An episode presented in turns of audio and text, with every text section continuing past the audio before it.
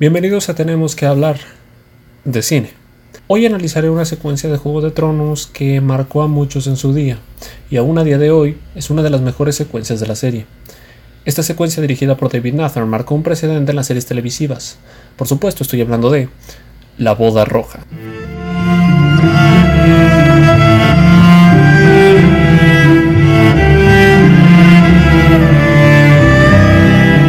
Este fue un episodio que dejó huella en muchos, pues en su tiempo fue algo tan cruel y que nunca antes se había visto en una serie televisiva. La boda roja acabó con la vida de tres personajes importantes, uno de ellos protagonista de varios episodios de esa misma temporada.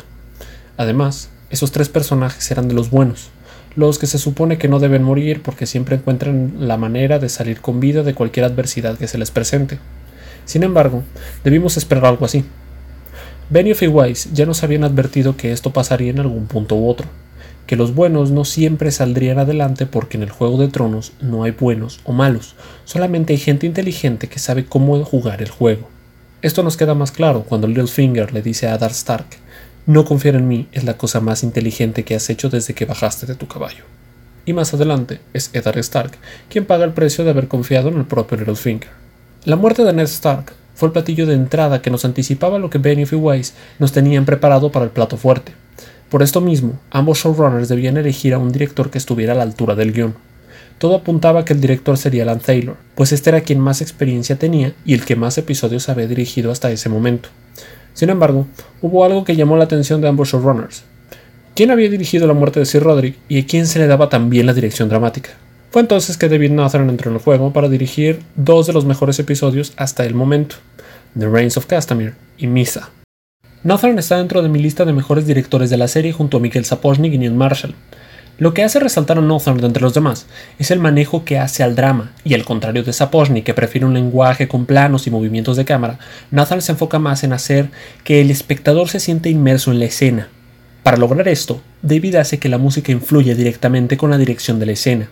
En el caso de la boda roja en particular, Nathan hace que la estructura del drama siga el guion del episodio. Para esto hay que entender que cualquier obra audiovisual se rige por cinco puntos importantes. Un detonante, un primer punto de giro, un segundo punto de giro, un clímax y un desenlace. Para entender mejor esto, el detonante es el conflicto base que impulsa al protagonista a lograr su objetivo. Es por eso que, literalmente, se llama detonante. El primer punto de giro es un algo que hace más complicado el camino del protagonista hacia su objetivo. Es un suceso que cambia la línea dramática de la trama principal.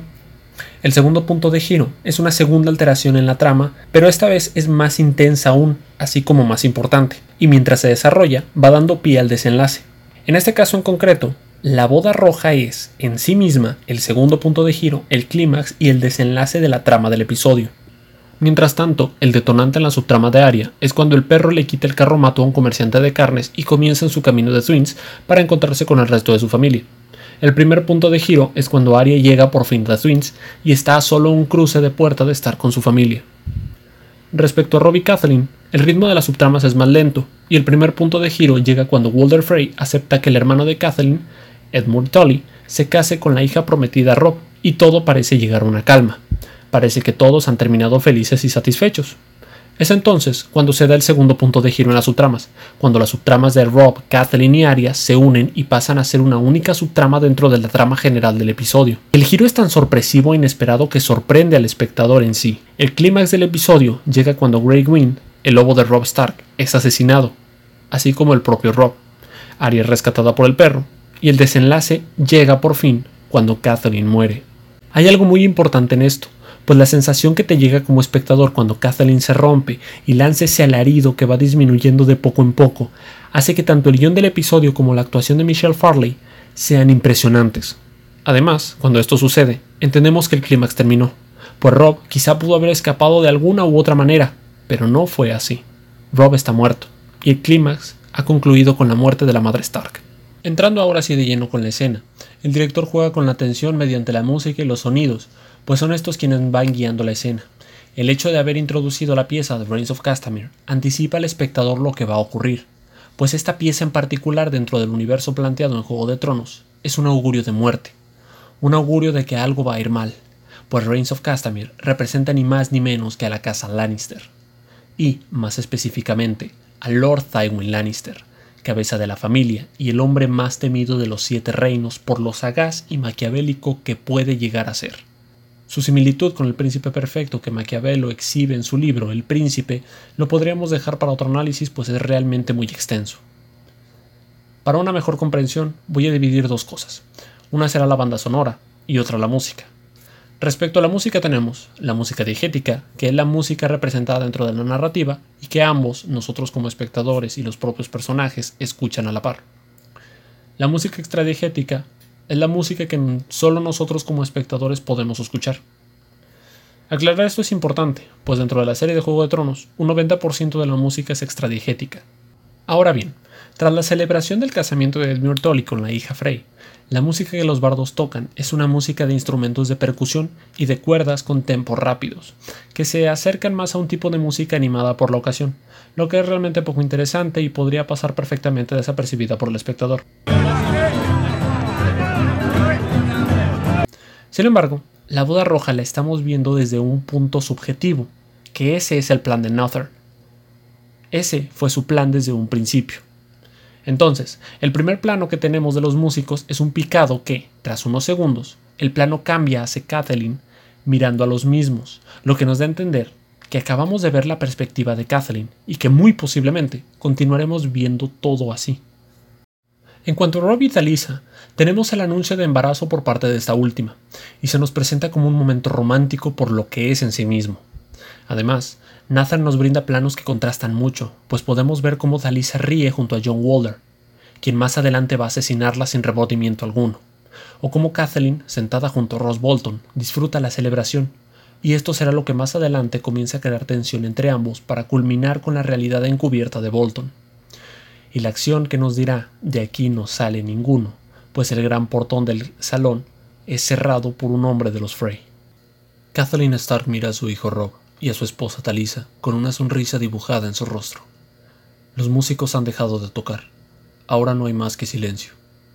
Es entonces cuando gira su mirada hacia la única salida que hay del salón, el gran portón, mismo que ahora está siendo cerrado, y es aquello único que rompe el silencio en el salón.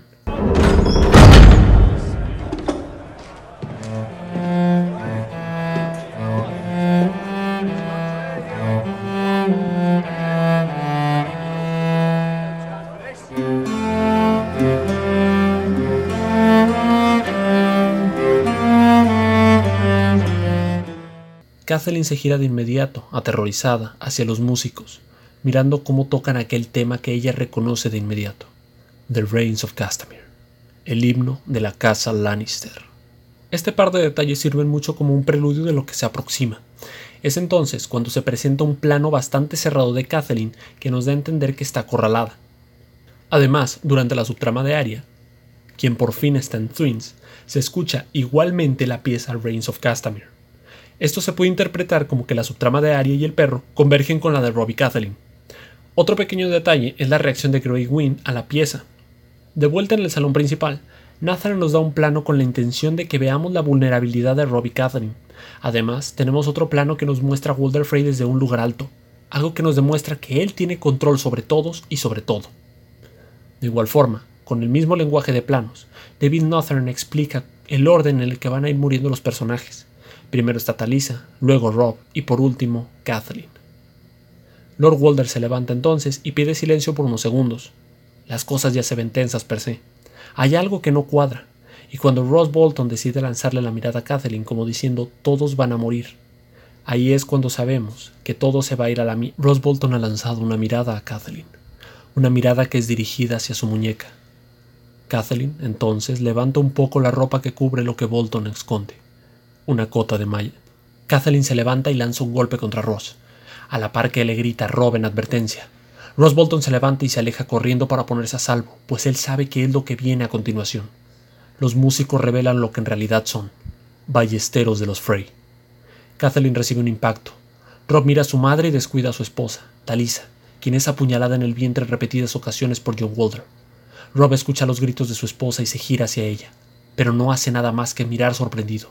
Rob está en shock. No termina de entender qué está pasando. Y mientras intenta reaccionar, este recibe un perno por la espalda. Talisa grita de dolor y a la vez de miedo, mientras intenta poner de pie. Los lores, ebrios casi todos, que siguen a Rob se comienzan a levantar de sus sillas, pero son rápidamente contenidos y asesinados por los hombres de Frey. Rob intenta acercarse a su esposa, pero de nuevo es detenido por más pernos que impactan en su cuerpo. Rob termina cayendo al suelo. Walter Frey ríe y bebe su vino como si esto fuera una macabra obra que él disfruta ver, tanto que hasta el vino sale de su boca mientras lo bebe.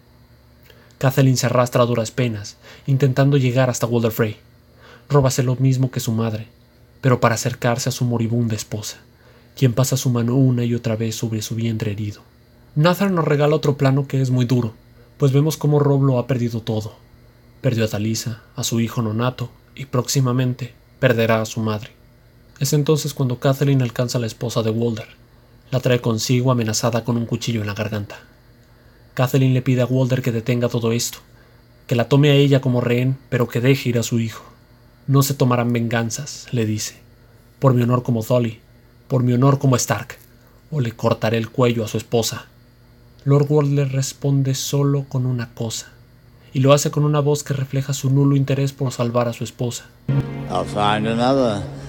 Ross Bolton se acerca a Rob y mirándolo a los ojos le dice, para luego apuñalarlo directo en el corazón. Kathleen ha mirado todo, ha mirado todo eso. Mira cómo su hijo es apuñalado y asesinado frente a sus ojos, y sin poder hacer más, lanza un alarido de dolor.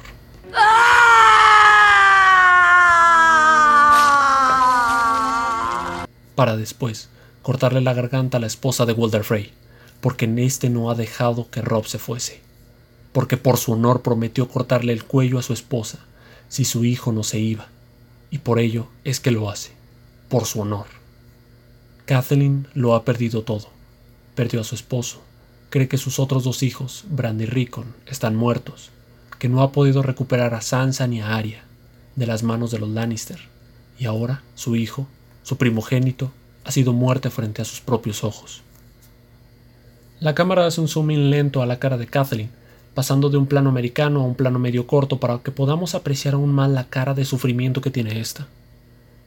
Ahora todo está en silencio. Es entonces cuando Block Walder aparece por detrás de esta y le corta el cuello.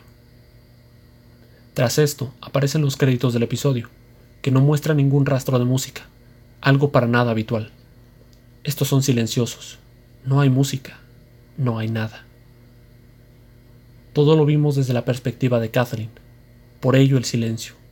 Por ello ese zoom tan lento a su cara. Nathan quería que sintiéramos como espectadores la agonía que ella siente.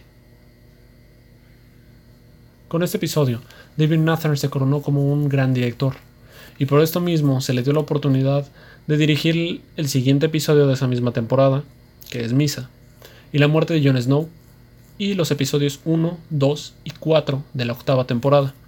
Y a pesar de que los guiones de esta última temporada dejaron mucho que desear, la dirección de Nathan siempre rescataba los episodios. Y hasta aquí ha llegado el análisis del gran trabajo que hizo David Nathan en La Boda Roja. En el siguiente episodio de este podcast analizaré otra secuencia ícono del cine. Una secuencia que estoy seguro todos van a reconocer.